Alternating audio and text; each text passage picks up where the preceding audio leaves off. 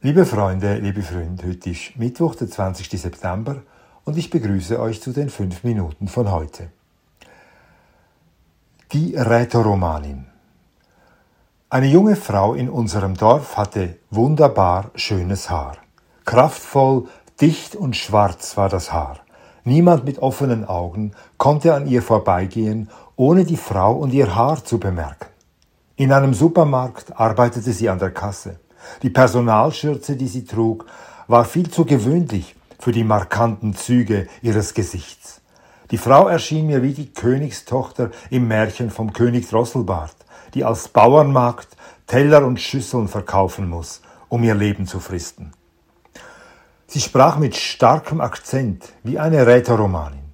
In meiner überstürzenden Fantasie entstammte sie einem alten Geschlecht aus dem Bergell, Sie verließ ihre Heimat, als sich ein Kind in ihr regte. Der Vater des Kindes war Unterländer. Er arbeitete für ein Jahr in den Bergen, so hatten sie sich kennengelernt, und sie folgte ihm mit dem Kind bis zu uns. Jetzt lebt sie hier. Der Mann, so dachte ich mir das aus, ist nicht mehr ihr Mann, doch er sorgt gut für das Kind. Eine Zeit lang war sie allein. Jetzt hat sie einen Freund und Geld verdient sie auch. Der Freund wohnt bei ihr. In die Berge, da wo sie herkommt, fährt sie nur selten.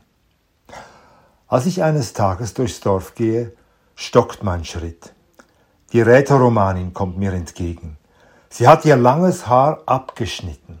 Ganz kurz trägt sie es. Wie konnte sie sich so etwas antun? Das ist mein erster Gedanke. Nein, es ist mehr als nur ein Gedanke. Es ist ein Schmerz, ihr so zu begegnen. Warum hat sie so erbarmungslos zur Schere gegriffen? Vielleicht fand die Königstochter aus dem Bergell ihr langes Haar zu kostbar für uns. Sie dachte darüber nicht nach, doch sie fühlte es. Wir verdienen ihr Haar nicht. Wir sind seiner nicht würdig. Vielleicht aber war es auch anders. Sie hat den Freund vor die Tür gesetzt. Sie schnitt sich das Haar, um neu anzufangen. Sie will eine unkomplizierte, moderne Frau sein. Kurze Haare sind praktischer, kurze Haare sind sportlicher. Ich kann es immer noch nicht verstehen. Jedes Mal seither, wenn ich sie sehe, drängt es mich, sie zu fragen, warum hast du dir dein schönes Haar abgeschnitten? Weil es mir so gefällt, würde sie sagen. Vielleicht gefällt es ihr, weil es uns gefällt. Sie möchte eine von uns sein, aber sie ist es nicht.